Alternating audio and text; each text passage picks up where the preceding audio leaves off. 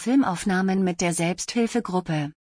Am 6. März besuchte der Fotograf Axel Herzig einen Gruppenarbeit der ABC Selbsthilfegruppe. Gemeinsam mit seiner Assistentin Mona machte er Filmaufnahmen und interviewte die Teilnehmenden. Es soll ein Film entstehen, der Einblicke in der Arbeit der Selbsthilfegruppe gibt. So sollen Erwachsene mit einer Lese- und Schreibschwäche ermutigt werden, eine Selbsthilfegruppe aufzusuchen oder selbst eine zu gründen.